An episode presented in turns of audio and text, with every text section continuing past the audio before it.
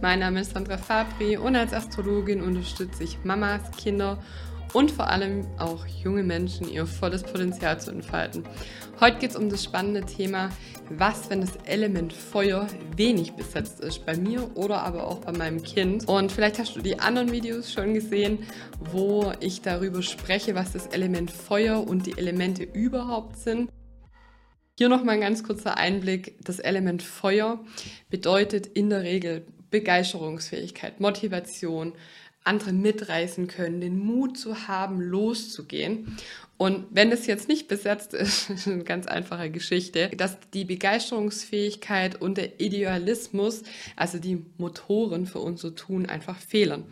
Das heißt, im Laufe der Entwicklung von uns Menschen, aber auch vor allem unseren Kindern, müssen diese erarbeitet werden. Gut, wie mache ich das denn jetzt? Wenn ich wenig Feuer oder gar kein Feuer im Horoskop habe, dann tut es gut, sich im Rhein aufzuhalten, dort zu spielen, in der Sonne, in der Wärme, im Urlaub, wo es warm ist, tatsächlich auch, den Kindern das Feuer nahebringen. Das heißt, über Kerzen, ein Lagerfeuer, über ein Kaminfeuer. Das Feuer fasziniert und ängstigt die Kinder zugleich. Das ist eine ganz, ganz wichtige Information. Auch über Stockbrot, also so einfache Dinge, immer wieder das Element Feuer im Alltag integrieren und einen umsichtigen, vorsichtigen Umgang mit Feuer den Kindern nahebringen. Grillen, zur Feuerwehr gehen, sich mit den Feuerwehrmännern unterhalten und den Kindern helfen, sich zu trauen, eigenen Mut aus sich rauszuentwickeln, etwas zu tun weil es kann sein im Alter bei Menschen, die wenig Feuer bis gar kein Feuer haben, die lassen sich oft mitreißen von feurigen Menschen, die viel Feuer haben, auch den Feuerzeichen, sprich Widder, Löwe und Schütze. Das sind die Feuerzeichen und die begeistern und reißen gerne mit.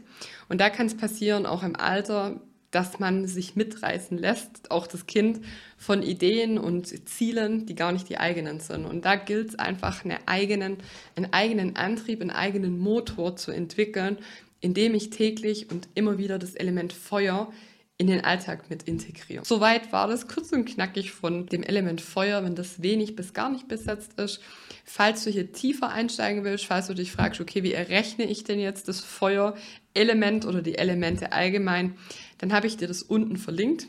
Kannst du einfach in den Show Notes oder wenn du den Podcast jetzt anhörst, ähm, kannst du dir das in den Show Notes holen. Ich habe dir da einen Link gemacht. Dieser Link ist nicht zu 100% genau, aber in meinem Basiskurs machen wir das Schritt für Schritt. Da gibt es zu jedem Element, zu allen Planeten, zu allen Häusern, zu allem ein kurzes Video. Du hast eine richtig gute Basis, um ein Horoskop zu lesen. Und der erste Schritt ist immer die Elementerrechnung. Das mache ich auch bei jedem Horoskop, dass ich auswerte, dass ich berate. Und darüber lässt sich schon super viel aussagen. Und auch das machen wir Schritt für Schritt im Basiskurs. Und da dazu findest du natürlich den Link auch in den Show Notes. Ja, dann sage ich bis zum nächsten Mal. Ich hoffe, das Video hilft dir weiter. Schau dir gerne auch die anderen Videos an. Bis ganz bald, deine Sandra Fabri.